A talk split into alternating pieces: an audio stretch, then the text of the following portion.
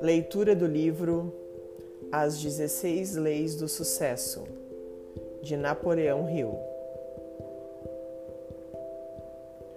O homem que pensa que pode. Se pensa que é um derrotado, você será derrotado. Se não pensar, quero a qualquer custo, não conseguirá nada. Mesmo que você queira vencer, se pensa que não vai conseguir, a vitória não sorrirá para você. Se fizer as coisas pela metade, você será fracassado. Nós descobrimos neste mundo que o sucesso começa pela intenção da gente e tudo se determina pelo nosso espírito. Se pensa que é um malogrado, você se torna como tal. Se almeja atingir uma posição mais elevada, deve, antes de obter a vitória, dotar-se da convicção de que conseguirá infalivelmente. A luta pela vida nem sempre é vantajosa, aos fortes nem aos espertos. Mais cedo ou mais tarde, quem cativa a vitória é aquele que crê plenamente: Eu conseguirei. Poema de Walter de Windley, escrito por volta de 1905.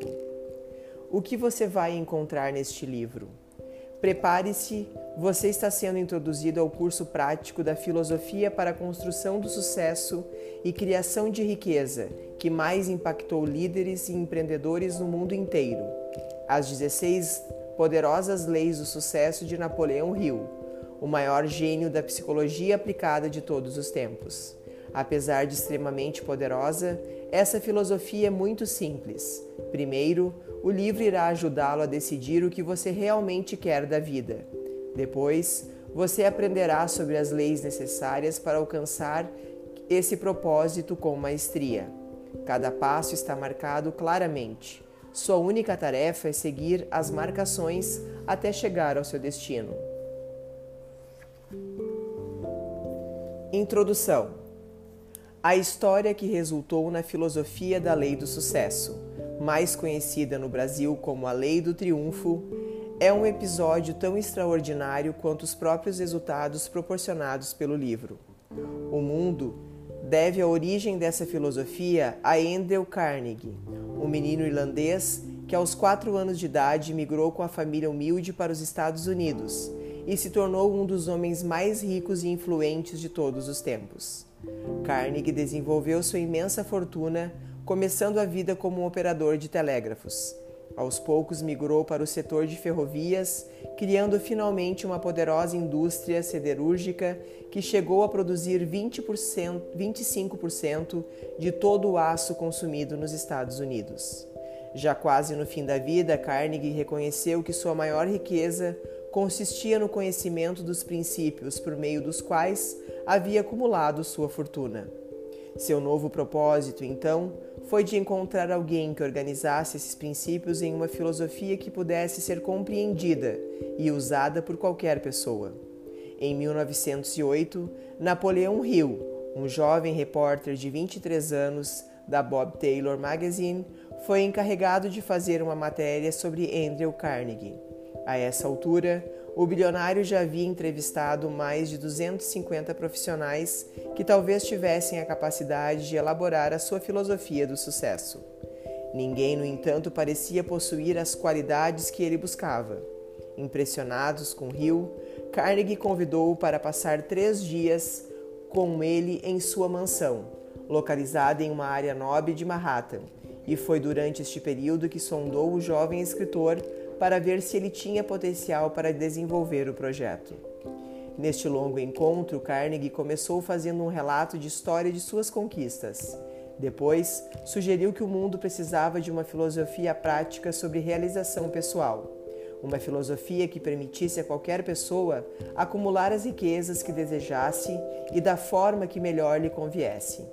Durante esses três dias, Carnegie explicou minuciosamente sua filosofia, escrevendo ao repórter como ele imaginava organizar suas ideias.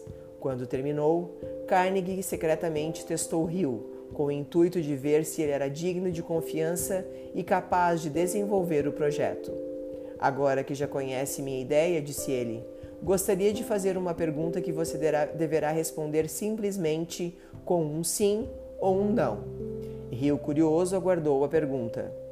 Se eu lhe desse a oportunidade de organizar a primeira filosofia sobre realização pessoal que o mundo há de conhecer, e se eu o apresentasse a homens que poderiam e gostariam de colaborar com você na organização desta filosofia, você aceitaria essa oportunidade, levando-a até o fim?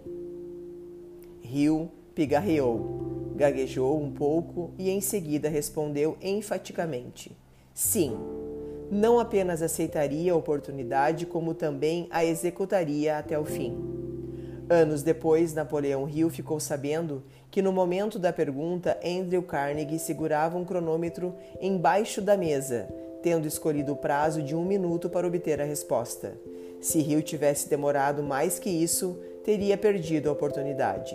O repórter, porém, havia dado sua resposta em menos de 30 segundos. Aprendi em anos de experiência, disse Carnegie, ao explicar as razões de ter estabelecido um limite de tempo para obter a resposta, que se uma pessoa é incapaz de tomar uma decisão prontamente, uma vez que lhe são dados todos os elementos necessários para tal, ela dificilmente será capaz de, na prática, levar até o fim qualquer decisão que tomar. Naquele dia, assim que obteve a resposta de Hill, Carnegie, Carnegie insistiu em saber se ele estaria disposto a dedicar 20 anos de vida dele a essa pesquisa. Hill disse que sim. Mesmo sabendo que não recebera por esse serviço uma remuneração financeira imediata? e que, paralelamente a essa pesquisa, terá de encontrar outros meios para ganhar a própria vida? Rio ficou chocado. Ele pensara, como era de esperar, que com sua imensa fortuna Carnegie iria patrocinar a pesquisa. Não se trata de eu não ter estar disposto a pagar por essa pesquisa, explicou Carnegie ao ser questionado por Hill sobre os motivos pelos quais ele não queria pagar pelo trabalho. Desejo saber, porém, se há em você a capacidade natural de se dispor a caminhar um quilômetro extra, extra prestando um serviço antes mesmo de ser pago por isso, disse ele. Depois continuou: Se você explorar corretamente a oportunidade que lhe ofereci, é muito provável que irá torná-la em riquezas tão extraordinárias que serão ainda maiores que as que eu atingi. Carnegie ressaltou que estava dando a Rio a oportunidade de explorar as mentes mais privilegiadas dos Estados Unidos. Explicou que ele teria acesso ao conhecimento e às experiências que haviam produzido os maiores líderes do país. E afirmou que esta oportunidade poderia capacitá-lo a projetar sua influência pessoal de uma forma definitiva e benéfica em todos os continentes, ajudando pessoas por inúmeras gerações. Nos anos seguintes, Carnegie apresentou o jovem Napoleão Hill a pessoas como Thomas Edison, John D. Rockefeller, Henry Ford, George Eastman e outras celebridades da época. Como Carnegie havia previsto, a pesquisa levou cerca de duas décadas, período em que Hill entrevistou mais de 500 grandes líderes de seu tempo. E finalmente, em 1928, publicou suas descobertas em oito volumes em uma coleção chamada A Lei do Sucesso. Este livro é uma adaptação livre do original de Napoleão Hill. Algumas partes são uma tradução fiel, outras foram editadas. Também senti a necessidade de fazer inúmeros cortes e acréscimos para atingir meu objetivo, oferecer os princípios de Hill em uma versão adequada às necessidades dos dias de hoje. A propósito deste livro, não é substituir a Lei do Triunfo, como o título é conhecido no Brasil, obra que, uma vez escrita por Hill, tem um valor cultural e histórico em si. Minha intenção ao traduzir, adaptar e organizar as 16 leis centrais de, da sua filosofia é oferecer uma versão mais prática e concisa, que combine com os tempos ágeis e velozes em que vivemos, mas sem perder a essência dos ensinamentos originais. As mais de mil páginas da Lei do Sucesso, escritas há quase um século, são como uma mina que precisa ser explorada por todos os que desejam triunfar na vida. Nesta versão, fiz o trabalho do garimpeiro e na montanha de palavras de Napoleão Hill, fiz escavações minuciosas e delicadas, extraindo as pepitas mais raras, sintetizando as lições práticas e relacionando-as com o nosso mundo de hoje. Jacob Petri, Nova York, primavera de 2012.